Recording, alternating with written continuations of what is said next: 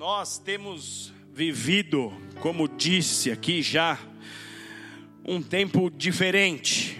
E esse tempo é um tempo de dúvidas e incertezas quanto ao futuro das nações. Muitas pessoas nesse exato momento estão se questionando, e eu não falo somente dos cristãos, falo de toda a humanidade. As pessoas estão se questionando para onde vai o mundo diante de tudo que nós temos visto.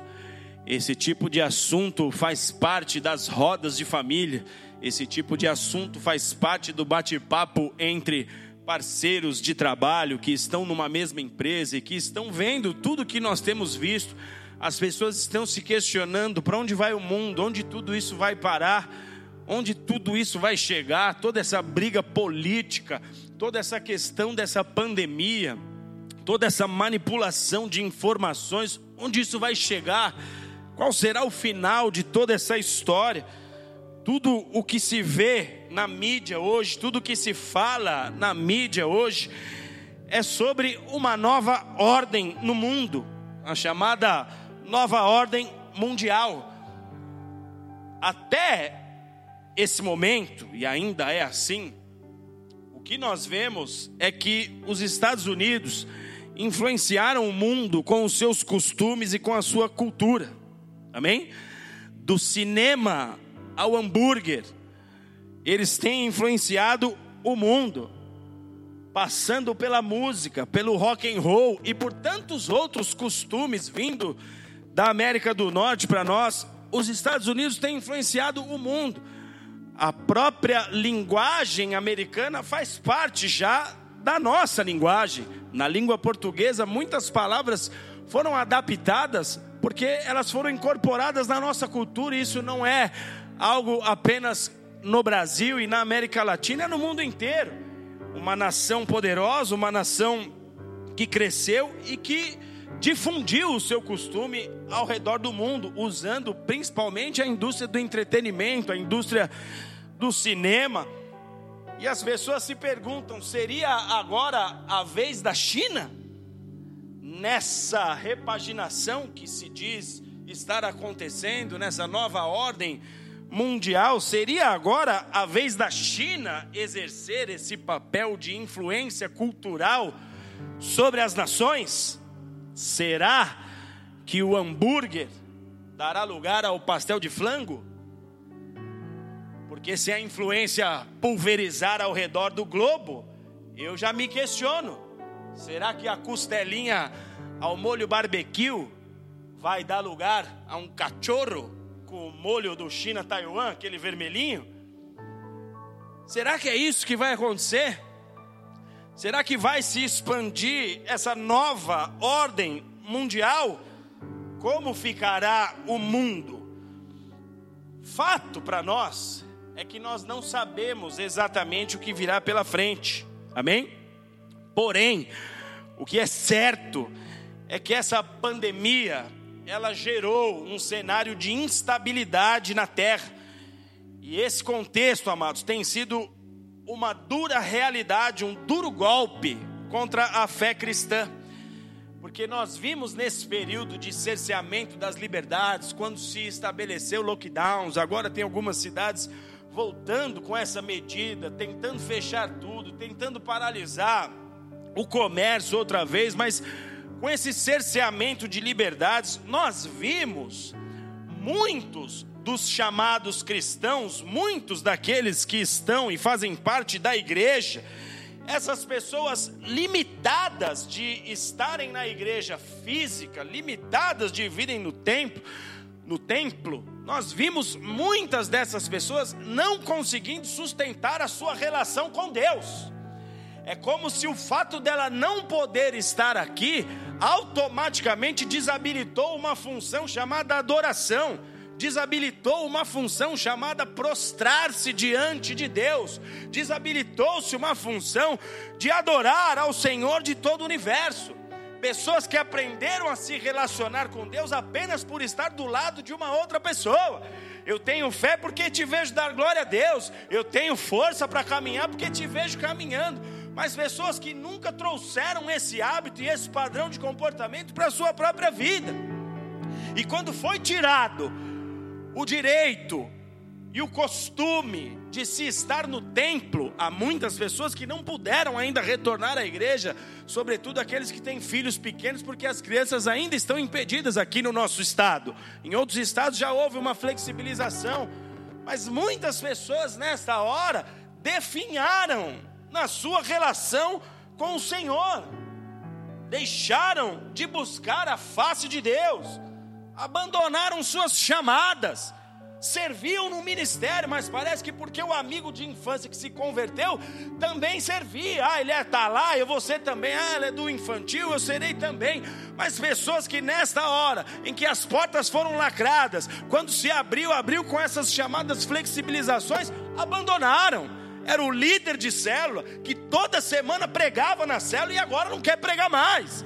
Era o homem de Deus que falava em nome de Deus, mas agora porque foi limitada a sua relação culto no templo físico, essas pessoas parecem que não sabem mais o que fazer.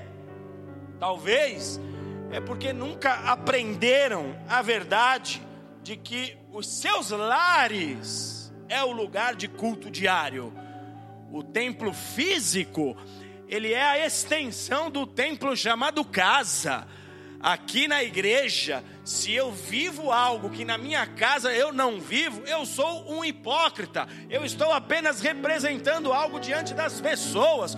O culto que atrai a presença de Deus é aquele que começa na minha casa, é aquele que o Pai enxerga todo o meu levant... todas as manhãs no meu levantar até o anoitecer no meu deitar. Então são pessoas que nunca aprenderam que as suas casas é ali nesse ambiente particular, pessoal, onde se está o verdadeiro altar, o altar que faz a diferença no dia a dia, o altar que faz a diferença quando você tem que sair da porta para fora e tem que se relacionar com as pessoas, e tem que enfrentar toda essa atmosfera adversa que nós estamos enfrentando. Há muitos crentes abalados nessa hora, há muitas pessoas que parece que não se prepararam para quando as páginas da Bíblia, ao serem folheadas, chegasse a partir do capítulo 1 de Apocalipse e dali por diante as coisas começassem a se cumprir. Pessoas que talvez só observaram os textos em que o Senhor estava disposto a derramar certas coisas, mas quando ele exigia comportamentos, quando ele exigia padrão de santidade, as pessoas pularam, não se prepararam. E o que nós vemos são muitos cristãos abalados, gente insegura, retrocedendo na fé, com medo, amados, do que virá com medo do olhinho puxado, que está tramando tudo o que está tramando no tempo presente. E isso é um risco à vida espiritual, amados. Porque se há algo na sua vida que jamais deveria ser alterado, é justamente a sua fé. Diga para quem está do seu lado: a sua fé jamais poderia ser alterada. Porque fé é dom de Deus. Fé foi dada pelo Pai gratuitamente, com propósitos. Fé é elemento de subsistência da vida espiritual. É justamente a fé que te dá condições de andar por lugares desconhecidos eu não sei o que será, eu não sei como será, eu não sei como as coisas acontecerão. O que eu sei é que Ele é o mesmo de ontem, hoje, eternamente, que Deus não mudou. Só a fé pode me dar esta certeza e convicção. A fé é fator de subsistência, é elemento de subsistência da vida espiritual. É a fé que te protege diante daquilo que é intimidador sejam pessoas, sejam cenários, sejam problemas, seja morte, sejam doenças, é a fé que te protege. Fé, amados, é ferramenta de trabalho do cristão. Sem fé você não constrói nada. Na verdade, a sua vida é resultado da sua fé em Deus. A sua história, ela é o resultado do quanto você mergulha em fé no seu relacionamento com o Senhor Então a sua fé é o seu martelo, a sua fé é a sua foice, a sua fé é o seu machado, a sua fé é a sua espada, a sua fé é a sua ferramenta de trabalho para você construir a sua história. Só que todo este cenário que nós temos vivido, de instabilidade, esse cenário de incertezas, ele tem poder de desconectar as pessoas da fé. Quantas vezes você, num ambiente de pressão, você suou frio, você gaguejou, você, você tinha que preparar um texto, você tinha que apresentar algo para alguém, você estudou o produto, tinha que apresentar para o teu cliente, você estava seguro de que você tinha conhecimento sobre a causa, mas a pressão do ambiente, aqueles montes de olhares, todos direcionados a você, te fez travar, te fez suar, gaguejar, você perdeu o compasso, você se desconhece, você fala, nossa, eu não sou desse jeito, como é que eu agi desta forma? Um ambiente de pressão, ele tem esse tipo de poder de fazer você nem reconhecer a si mesmo, de você agir de uma forma que você fala, este não sou eu, porque isso é fruto do medo. Isso é fruto das dúvidas e incertezas. Eu não sei se vai dar certo, eu não sei como será. E quando você vê, amados, essa situação ela tem levado muitos cristãos a se desconectarem da fé. Lembram da história de Pedro? Pedro vê Jesus sobre as águas. Num primeiro momento eles falam, é um fantasma. Jesus fala, fiquem tranquilos, sou eu. E Pedro diz, ousadamente: Se és tu, deixa eu ir aí. E ele começa a andar sobre as águas, igual a Cristo. Ele começa a andar sobre as águas. Mas de repente, uma agitação começa, ele começa a afundar, e ele começa a temer, e ele que estava triunfando em fé, ouve de Jesus: Você é um homem de pequena fé. Se você não souber ter fé em momentos de adversidade, se você não souber ter fé na hora que as coisas apertam, no dia que a situação arrocha, você não vai muito longe. Ter fé quando é sábado de sol ensolarado é uma mamata. Mas e quando tudo ao nosso redor nos parece contrário. O que tem de pessoas, amados, nesse exato momento, se desconectando da fé, não é brincadeira. E se você perder a tua fé, você perdeu tudo.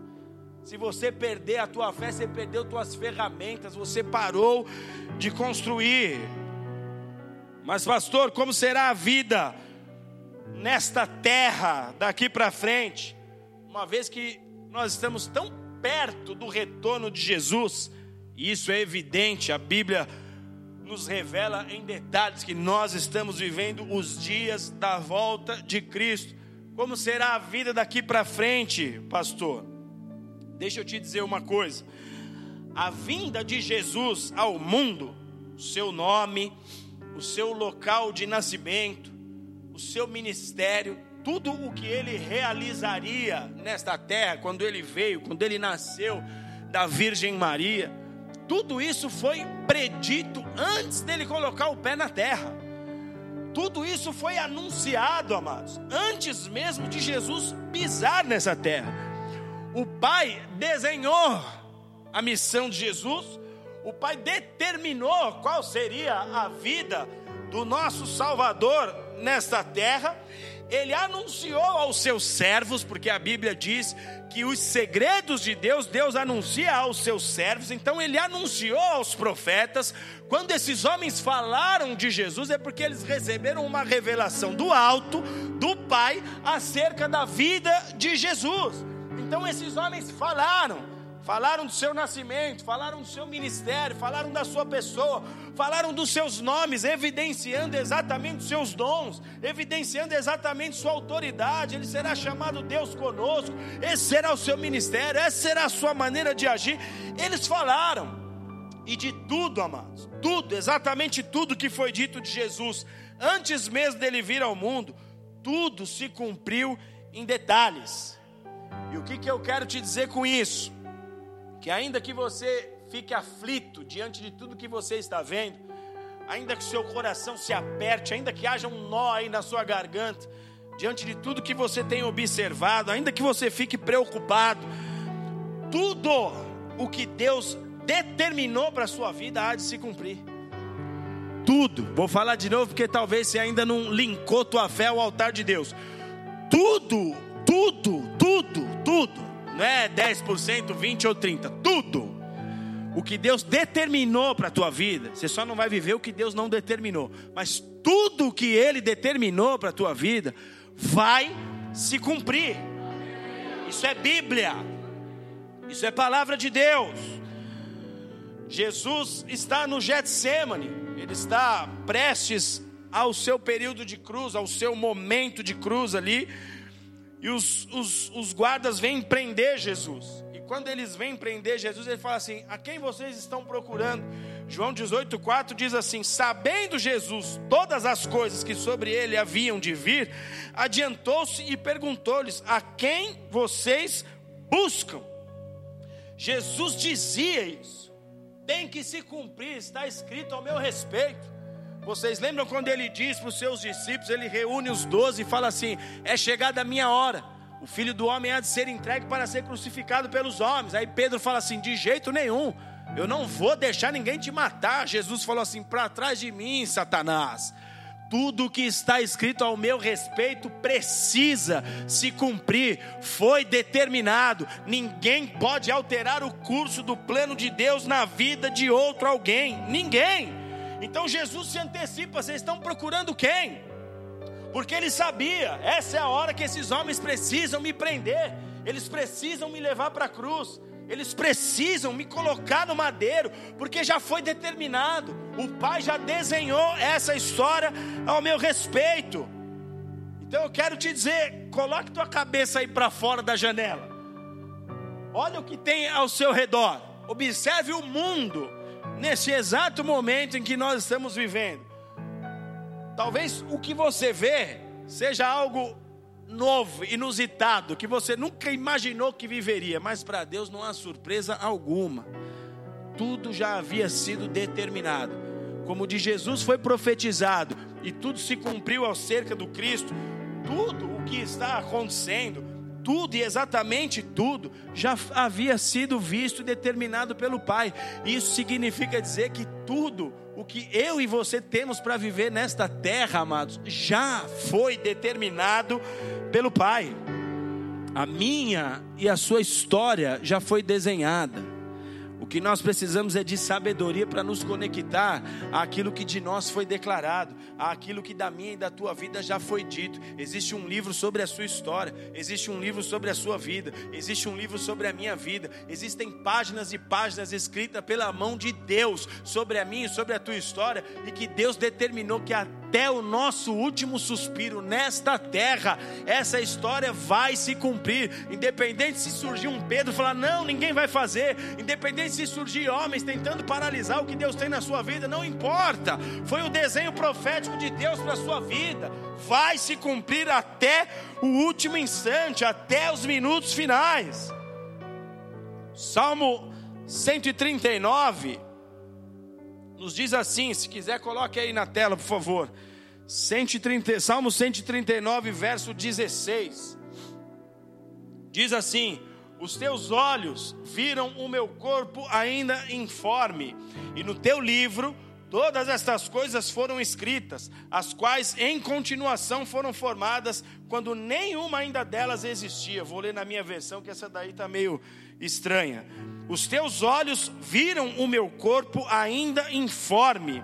Todos os dias que foram ordenados para mim, no teu livro foram escritos, quando nenhum deles existia ainda. Você pode dar um glória a Deus por isso? Você crê nisso? Você crê nisso? Fala com o teu coração aí a Deus. Você crê nisso? Este livro citado aqui, no verso 16 desse Salmo 139, é o livro dos registros de Deus. A Bíblia chama este livro de livro dos viventes, ou o livro da vida. E o que, que nós precisamos entender acerca do que o salmista registra aqui? Deus permite que esse registro fique para o nosso conhecimento.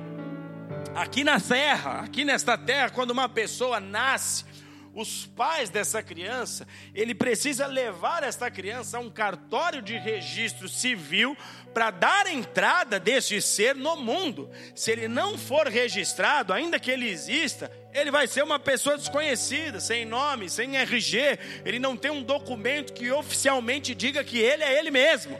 Então a criança nasce, obrigatoriamente esse pai tem que levar o seu filho a um cartório de registro civil e ali é emitida uma certidão de nascimento, um registro é feito. Essa criança, ela ganha um nome na sociedade e também ela passa a ter os seus direitos e deveres de cidadão validados a partir do momento em que um registro é feito. Isso aqui no mundo físico, isso é conhecido de todos. Você tem a sua certidão de nascimento, você tem o seu registro geral, o seu RG, se não tem, você está fora de um contexto civil adequado, onde você deveria estar registrado, mas creio que você tem. Só que o que nós precisamos entender, amados, é que antes de nós nascermos neste mundo físico, nós nascemos nas mãos de Deus. Antes de você ganhar um nome, registrado neste mundo físico, você já estava nove meses no ventre, já havia a vida ali, já havia a verdade de Deus ali, já havia um propósito de Deus estabelecido e inserido sobre a sua vida. Então, antes de nós nascermos na terra, nós nascemos das mãos de Deus, e é exatamente o que o salmista está dizendo aqui.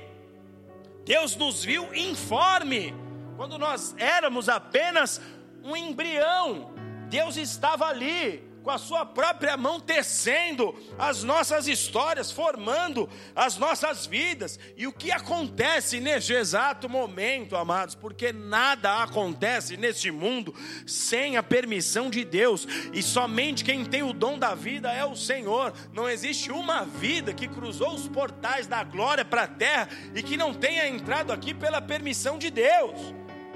Neste exato momento, em que Deus estava ali nos tecendo no ventre.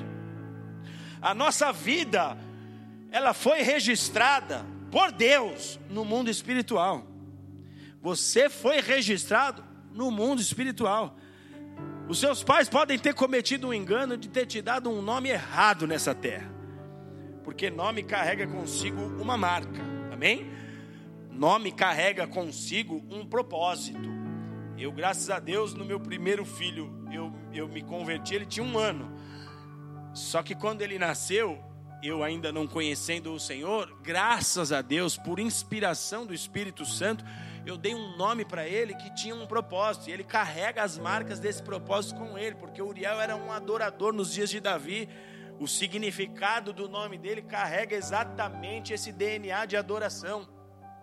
Os demais, o Felipe e o Natan, eu já dei sendo cristão, então busquei em Deus, quis entender de Deus. Felipe carrega consigo um DNA de evangelismo e ele é altamente comunicador, ele é altamente o homem das relações, ele tem esse DNA. Natan tem um DNA profético, é um homem de confrontos e desde pequeno ele já age assim. Eu fui visitar os meus parentes em São Paulo. Se meu irmão ouvir essa pregação, ele vai lembrar meu irmão mais velho, brincando com uma outra criança, mandou a criancinha calar a boca. Brincadeira, ah, cala essa boca. E o, aquilo para o Natan não, não era uma brincadeira, porque ele não, acostum, não está acostumado a ver essas brincadeiras. E quando foi falado aquilo, ele falou: tio, não pode falar isso, isso é coisa do inimigo. E o meu irmão ficou perdido, vendido na situação. Por quê? Porque confronta. Outro dia eu fui cortar o cabelo, ele estava comigo. Tem numa prateleira algumas garrafas de bebida lá vazia, decoração. Ele olhou, pai, o que é aquilo? Ele não sabe. Falei, aquilo ali é pinga. Pinga é do diabo. Tem um espírito que age aí por trás que é o Zé Pilintra. É um malandro velho que engana todo mundo. Engana até uns crentes aí, filhão. Que acha que beber uma pinguinha não pega nada, só porque ela vem com o nomezinho de escola e tem um rótulo bonitinho. Aí ele falou: Ah, é, pai? Eu falei: É. Aí ele falou: Então isso aí é do inimigo, não é de Deus. E começou a falar dentro do ambiente lá da barbearia e não teve quem não ouviu a conversa, porque carrega o DNA consigo, amém? Então, um homem de Deus, uma mulher de Deus, consegue entender do Senhor um nome que se dá ao seu filho e ele cumpre o seu propósito nessa terra. Mas, independente de erros que possam ter acontecido comigo ou com você, por exemplo, tem alguém aqui que chama Mara? Ninguém, né? Que é antigo já esse nome. Mas vocês se lembram da Mara Maravilha? Quem lembra? A pastora estudou com ela na faculdade. E a Mara Maravilha, é, o nome Mara significa amargo.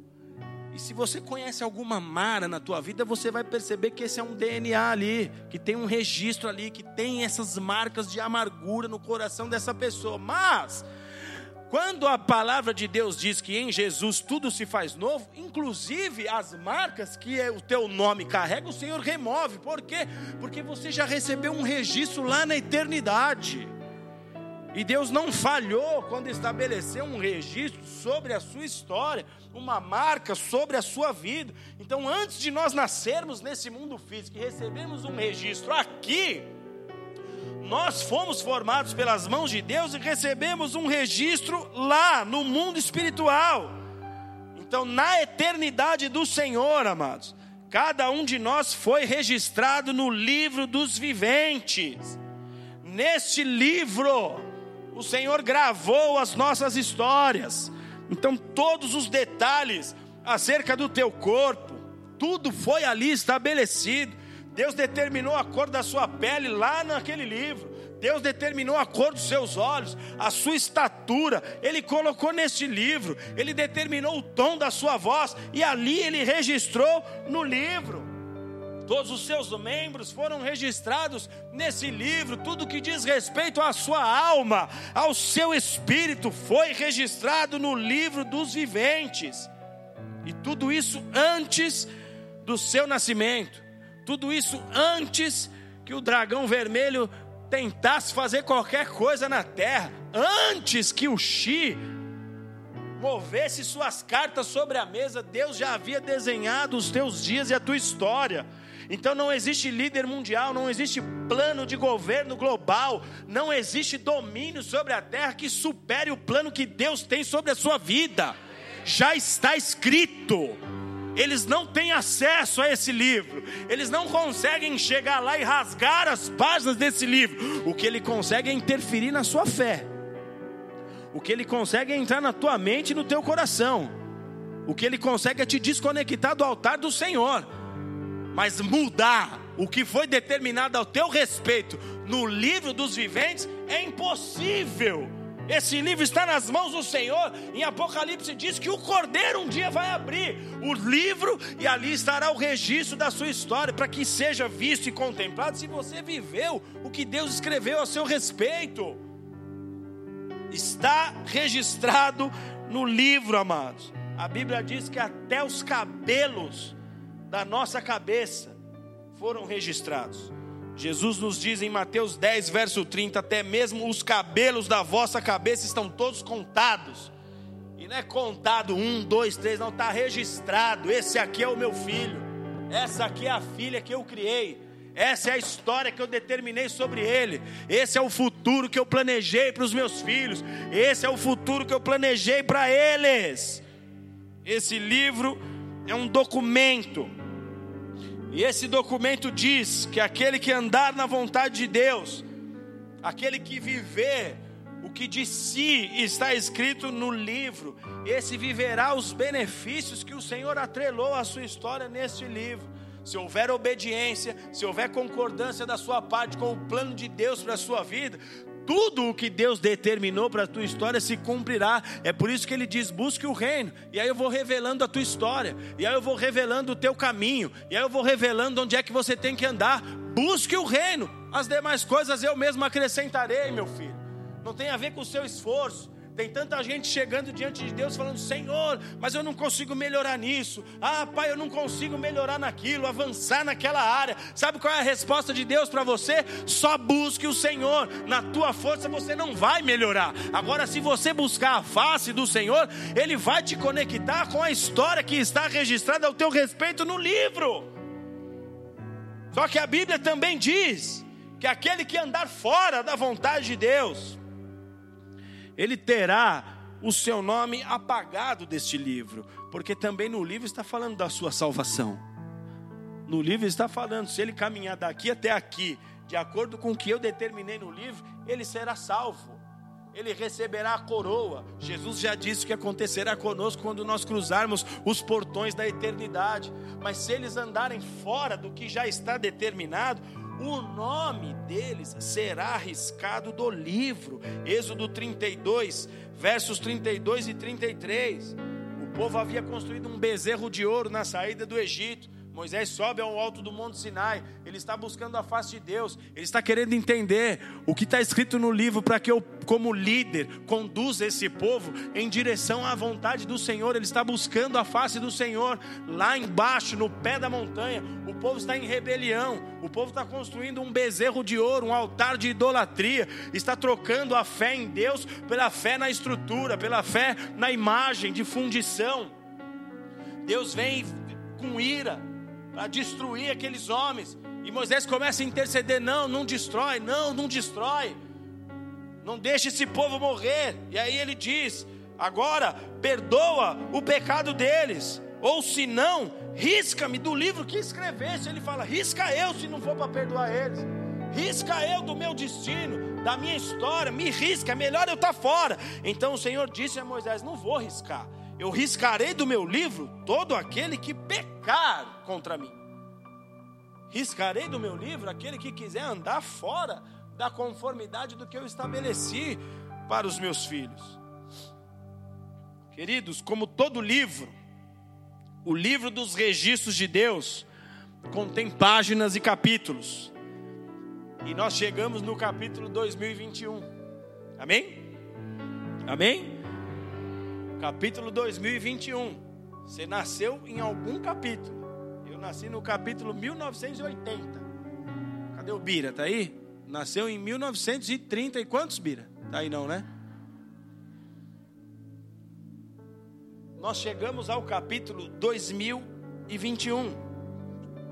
Já, já cruzou a fronteira, porque o relógio de Israel para nós é o perfeito. E a tua chamada o teu propósito existencial, aquilo que Deus desenhou para a sua vida, está registrado neste livro. E nesta hora tem coisas que Deus quer que você viva. O capítulo 2021 da tua história, Léo, tem coisas que Deus espera que você viva como Ele determinou para essa hora.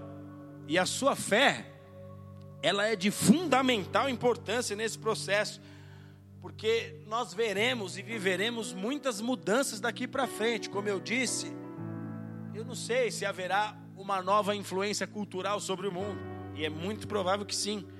Nós não sabemos em que medida, em que largura, em que profundidade, nós não sabemos.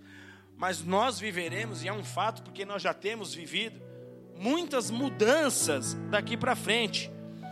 Mas o que está determinado ao nosso respeito isso não muda, ninguém altera, já foi registrado, já há um selo ali de averbação do Senhor, é isso, ninguém muda esta realidade, amém, amados?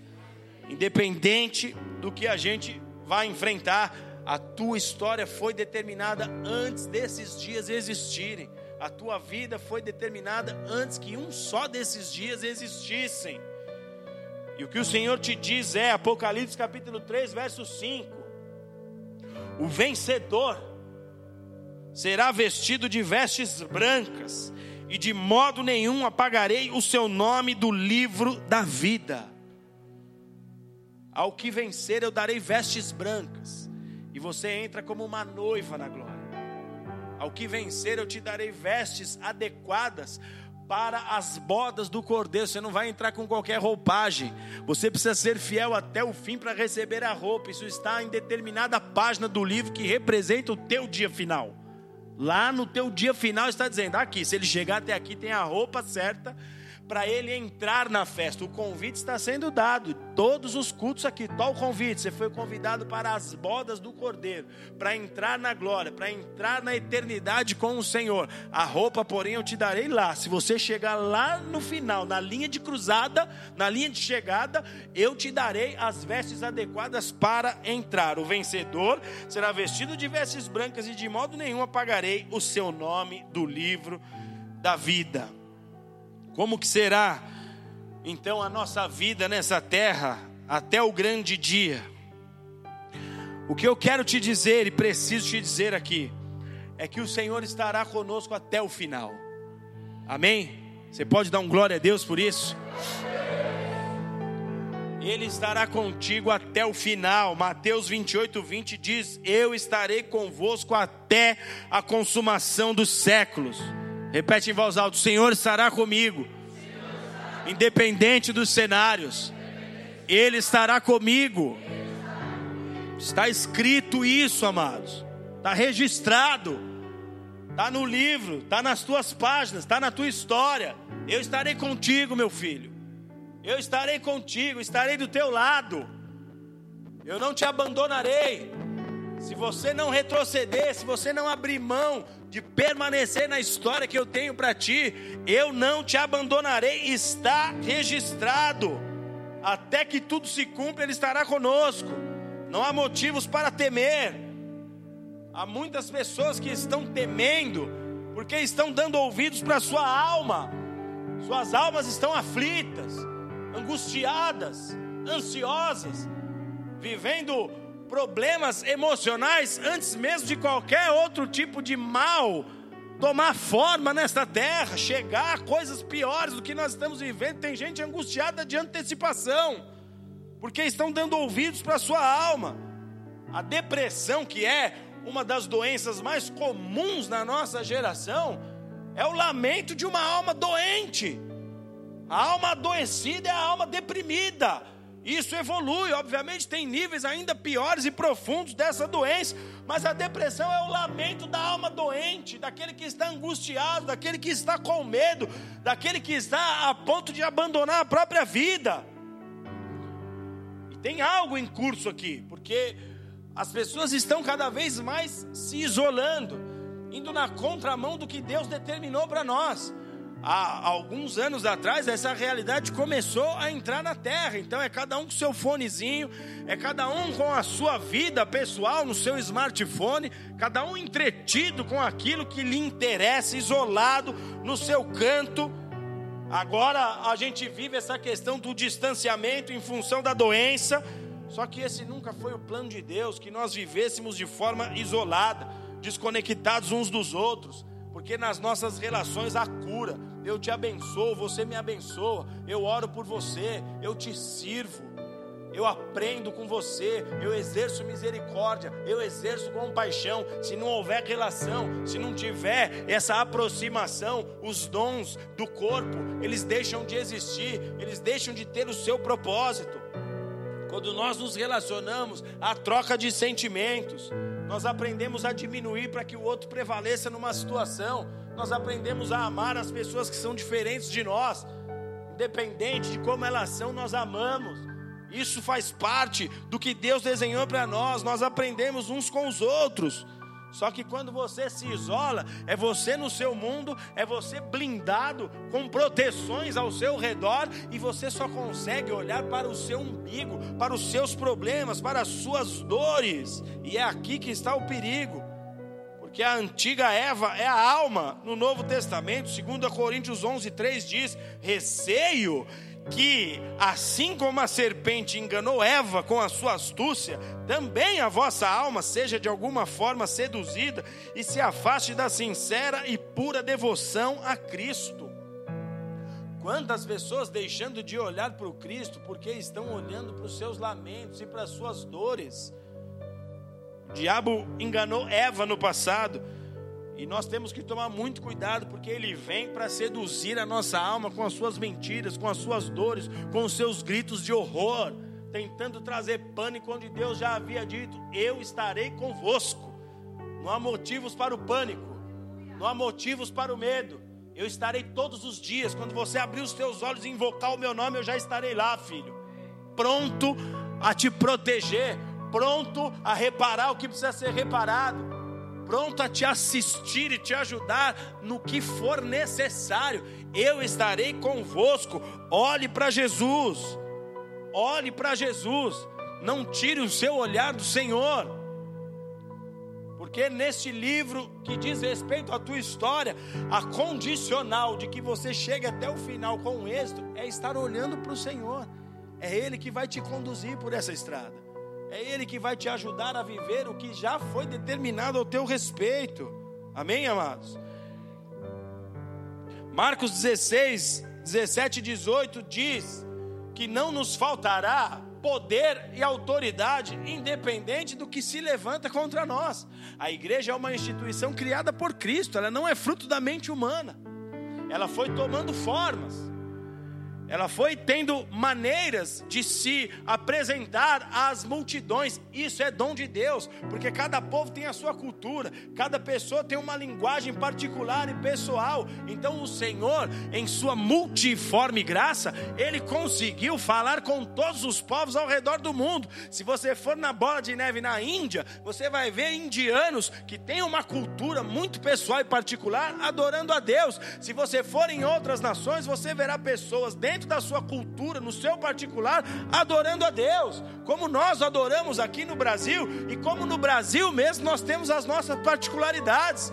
Aqui no Nordeste o povo é mais caloroso, mais expansivo, gosta de dar glória a Deus. Se você vai num lugar um pouco mais frio, no, no, nosso país, lá na região sul, você vai ver que as pessoas são um pouco mais fechadas. É da cultura, não diminui, não faz com que uns sejam melhores do que outros, mas é a maneira como que Deus conseguiu atingir a todos. Jesus é Senhor das nações. Ele se manifesta e se mostra às nações. E a palavra de Deus nos diz que sobre a igreja, que foi criada por Ele, da qual Ele é o cabeça, da qual Ele é o arquiteto e construtor, da qual Ele é a pedra fundamental, a pedra angular, onde todas as nossas histórias são conectadas para que esse grande edifício do reino seja construído. Ele diz: não faltará poder sobre vocês, não faltará unção não é porque a, a, mídia tem dito o que tem dito que diminuiu o liberar do rio de Deus. Que Deus vai parar de fazer milagre. Que Deus vai parar de agir com o seu povo, com os seus filhos. Você quer ver milagre? Se prepare para o milagre. Você quer viver 2021 de maneira sobrenatural? Se conecte com o altar de Deus, porque é de lá que vem, não vem da terra, não vem dos homens não vem das pessoas. Às vezes a gente tenta fazer relacionamentos, network, achando que é dos homens que virá a nossa resposta. E não é. Não é, vem de Deus. Vem de Deus, porque a Bíblia fala de um tal de Davi que estava isolado da sociedade, cuidando das ovelhas do pai dele, mas que Deus já havia escrito no livro que ele tinha que ser o rei de Israel. O profeta foi lá para buscar o novo rei de Israel. Davi não havia sido convidado para a festa, ele não estava na mesa, mas quando ele chegou lá, Samuel se impressionou com os homens, foi fazer o network, falou: oh, Acho que é esse aí, bonitão, forte, fala bem. Deus falou: Não, eu não vejo aparência, esquece esse papo, eu vejo o coração. Eu já escolhi um rei para mim, manda buscar. Ele está lá no pasto, lá cuidando das ovelhas. Aí vem Davi, que ninguém dava nada. Mas por que, que foi Davi? Porque estava escrito no livro da história daquele homem: Você será o rei, segundo o coração de Deus. Não te faltará poder para viver o que Deus tem para a tua história. Marcos 16, versos 17 e 18 diz: Esses sinais hão de seguir os que crerem. Então presta atenção, lá no livro da tua história está dizendo que você tem que se relacionar com Deus por meio do que? Da fé. Amém? Porque lá em Romanos capítulo 11 nos diz, Hebreus capítulo 11 nos diz, que sem fé é impossível agradar a Deus que ninguém consegue viver nada se não for por meio da fé.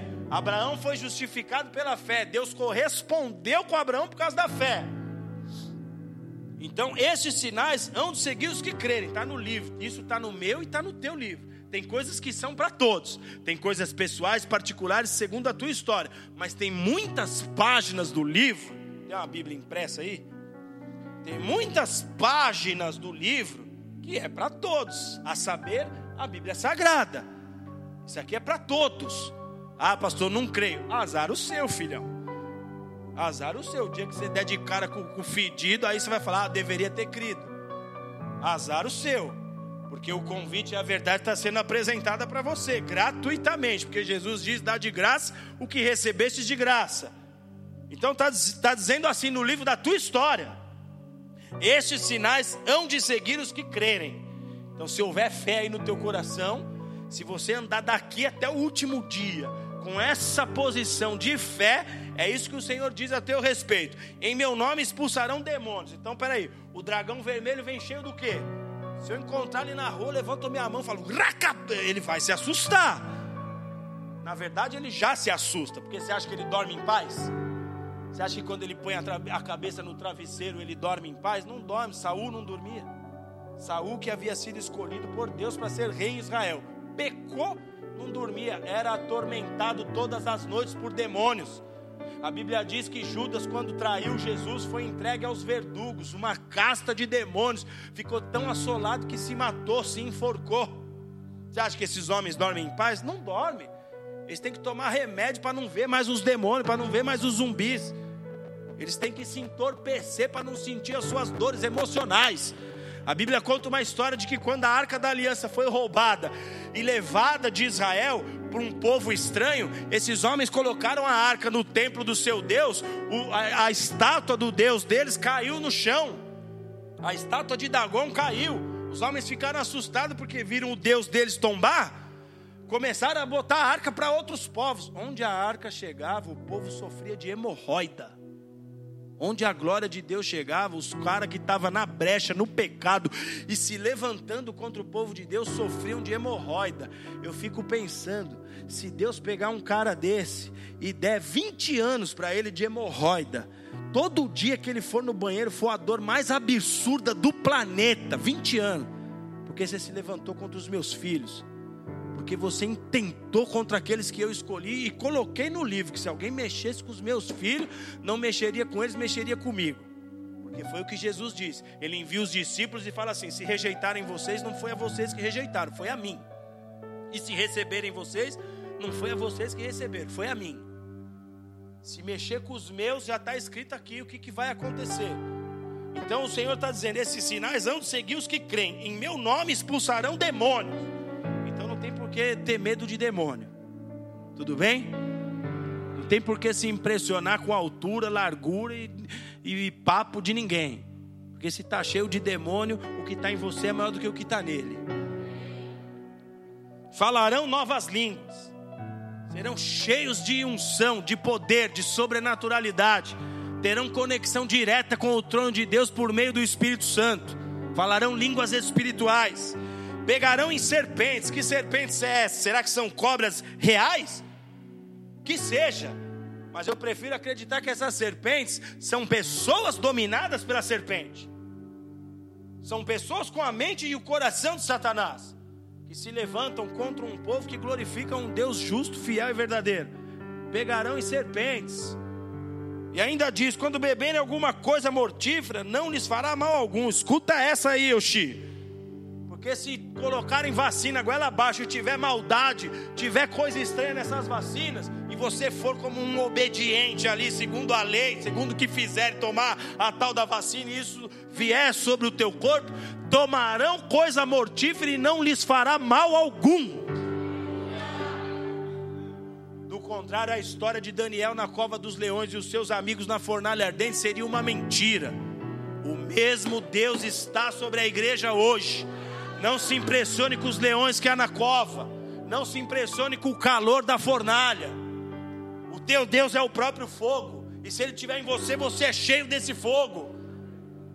Se ele estiver em você, os leões ficarão como gatinhos. Vem cá, Xaninha, Xaninha, fica quietinho. Porque o que está em mim comanda a natureza. E ele disse que ele daria poder a nós, para nós dominarmos sobre os seres viventes e não sermos dominados. Imporão as mãos sobre os enfermos e os curarão. E o que mais a nossa geração está precisando é de pessoas que entendam isso, para abençoar com uma oração, com uma mensagem, para profetizar a vida, para declarar: olha, talvez você não conheceu Jesus até aqui Talvez o que você conheceu foi que você ouviu falar, mas Deus quer te dar uma experiência. E eu profetizo sobre você uma nova experiência. Você seja visitado pelo Espírito Santo de Deus como você nunca foi. Eu estou profetizando sobre essa igreja que em 2021 você tem experiências sobrenaturais com o Espírito Santo de Deus, que ele te visite nas madrugadas, que ele fale com você com voz audível, que você seja revestido de um entendimento tão profundo de quem é o Senhor na sua vida, para que nunca mais você ande em dúvidas, perdendo tempo, distraído e desconectado da história que já está registrada ao seu respeito. A nossa raiz tem que ser o nosso amado Jesus, amados. Os profetas falaram de Jesus, como eu disse aqui. O profeta Isaías, por exemplo, ao falar lá no capítulo 9 do seu livro, que Jesus viria, ele fala de como ele seria conhecido, fala de seu ministério. Isaías 9, no verso 6 diz: Um menino nos nasceu, um filho nos foi dado, e o governo está sobre os seus ombros. Falando da autoridade de Jesus. Ele será chamado maravilhoso, conselheiro, Deus forte, Pai da eternidade, príncipe da paz. Repete comigo: príncipe da paz.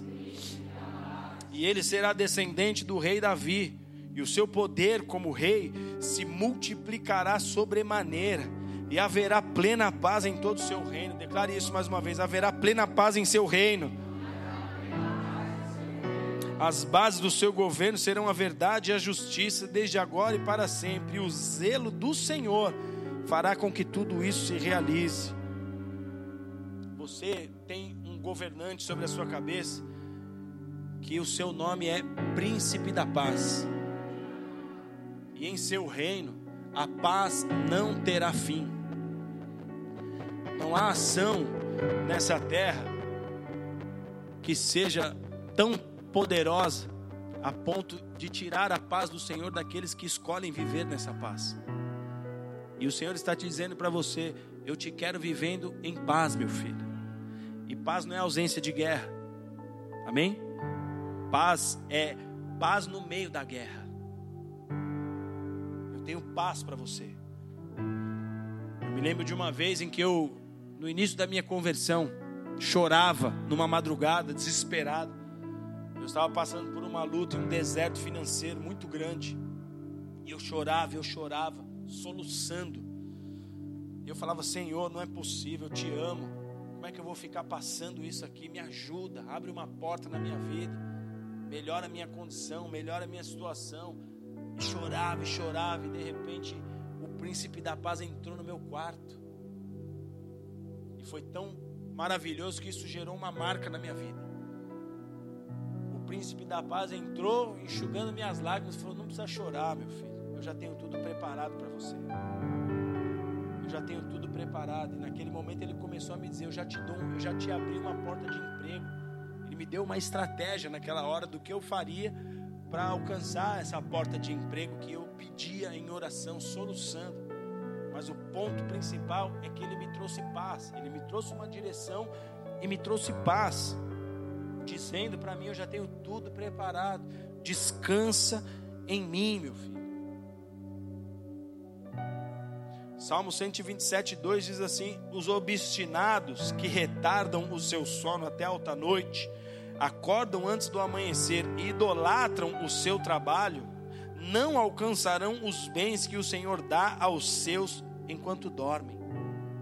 Deus trabalha por mim e por você quando nós estamos dormindo. E naquela madrugada Deus falou: vá descansar, eu já tenho preparado para você. Confie em mim. Quantas pessoas trabalham, trabalham, trabalham, às vezes até conseguem recolher bons rendimentos, mas não tem paz, não tem alegria, não são satisfeitos com as coisas que têm. Quantas pessoas passam tempo desejando de Deus uma porta, quando Deus abre, quando reclamam da porta que Deus abriu. Estou trabalhando demais, meu chefe é muito duro, não tem paz. Quando na verdade você tem que se conectar ao príncipe da paz, independente do que estiver na sua mão hoje, você estará satisfeito, por quê? Porque é o que Deus determinou no teu livro para hoje, é o que Deus determinou para a tua história no hoje. Quando chegar o amanhã, ele já disse: você não precisa se inquietar pelo dia de amanhã.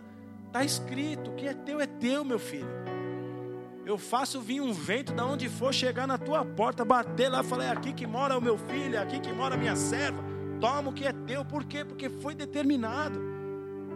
Deus traz ao seu encontro, Deus faz chegar até você. Então descanse, se conecte ao príncipe da paz, porque já foi determinado sobre a sua história o que você vai viver. Se você for um servo obediente, se você for um servo fiel, se você se mantiver na estrada, Deus nunca vai atrasar nenhuma encomenda ao teu respeito. O Sedex do céu não enfrenta fila, não enfrenta greve, não tem nada disso. Deus traz sua encomenda na hora certa, seja a natureza que for daquilo que você precisa. Por quê? Porque foi registrado quando você estava no ventre o que deveria acontecer na sua história. Tenha paz em Deus. Foi profetizado que Ele é o príncipe da paz antes dele chegar nesse mundo, antes dele chegar nessa terra. E por onde ele passava, ele fazia as pessoas experimentarem dessa paz. Uma das armas do inferno nessa hora vai ser levar o maior número de pessoas a enfraquecerem na fé. Porque ele sabe que se você deixar de crer em Jesus, ele sabe que se você desconectar da fé no Senhor, que você se torna uma pessoa estéril, as coisas deixam de acontecer na sua vida. Essa vai ser uma das armas. Ele vai usar as adversidades, ele vai usar esses cenários esquisitos e estranhos. Ele vai usar a mídia, como tem usado, para contaminar corações, para contaminar a mente das pessoas, porque notícias vão confrontar diretamente com as notícias do livro a nosso respeito. Diariamente você vai acordar num dia esperando uma resposta, só que a resposta não foi para aquela hora, talvez era para a parte da tarde do teu dia.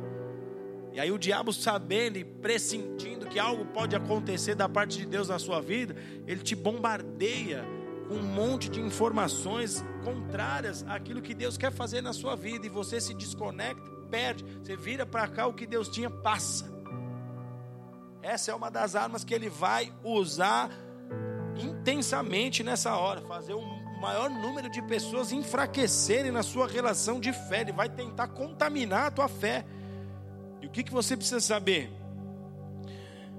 Eclesiastes capítulo 3, verso 15 diz assim: O que é, já foi, e o que há de ser, também já foi. Olha que interessante. Salomão quem nos diz isso. O que é, já foi. E o que há de ser também já foi. Ele está dizendo aqui, já tudo já aconteceu. É só uma questão de alinhamento dos planetas na galáxia, mas tudo já aconteceu. As coisas futuras, a exemplo das coisas passadas, já aconteceram. Porque no livro dos registros já foram escritas. Já foi, querido. Tua história já foi escrita e determinada ali. Deus habita na eternidade. Quando Deus olha para as nossas vidas, Ele vê a obra completa, Ele vê o todo concluído. A nossa visão é que é limitada pelos muros da incredulidade. Satanás coloca coisas à nossa frente, portas de impossibilidades à nossa frente, para contaminar nossa visão e a nossa fé, para limitar a nossa relação de fé com o nosso Senhor. Se você olha para a nossa cidade de João Pessoa pela perspectiva terrena, o máximo que você vai conseguir enxergar são três, quatro quarteirões para frente, com exatidão, com nitidez. O máximo, se você parar numa encruzilhada, o máximo que você vai conseguir são três, quatro ruas. Mas se você subir ao alto de uma montanha, se você pegar um avião aqui no Castro Pinto e subir, você vai ver a cidade por completo. Quando Deus olha para mim, para a tua vida, Ele olha para mim, para você exatamente a obra toda como Ele já determinou lá quando nos formou. Ele, obra, ele olha o todo, Ele já te vê com a coroa, Ele já te vê com as vestes brancas, Ele já te vê tendo alcançado o que Ele determinou para você, Ele já te vê como uma obra completa, Ele já te vê como uma obra concluída. As estações do ano elas não têm o poder de mudar o curso do ano. Por mais que o inverno seja rigoroso, por mais que o calor seja intenso, os dias e meses passarão, um ano há de se cumprir. Isso significa, amados, que as circunstâncias adversas, elas não mudam o que está registrado no livro, mesmo que as lutas sejam intensas, mesmo que você tenha que enfrentar duros combates, não é o frio, não é o calor, não é a perda, não é a derrota aparente, nada disso vai mudar o que está escrito. O seu propósito está determinado, e se está determinado, Deus há de cumprir. Fiel é aquele que começou a obra, ele há de cumprir a boa obra que ele iniciou na sua vida. Foi determinado antes que um dos seus dias existisse. Antes que um dos seus dias existisse. Foi determinado. Está escrito lá. Se agarre à sua história. Se agarre ao que Deus tem para a sua vida. Jesus foi falado dele, ele vai viver isso, isso e isso. Você já está escrito ao teu respeito. Ele, ela vai viver isso, isso e isso. Você não morre antes que a sua história se cumpra. Só quem morre na véspera é o peru de Natal. Você não morre. Você não morre antes que a sua história se cumpra. Tu me formaste e me conheceste quando eu estava no ventre. Todos os meus dias foram escritos. O que está escrito no livro da tua vida? No capítulo 2021 da sua história. O que está escrito ao seu respeito? Jeremias 33, verso 3. Eu encerro aqui a ministração. Diz assim: Invoca-me, e eu te responderei, e te anunciarei coisas grandes e ocultas que você não sabe. Curva sua cabeça e feche seus olhos.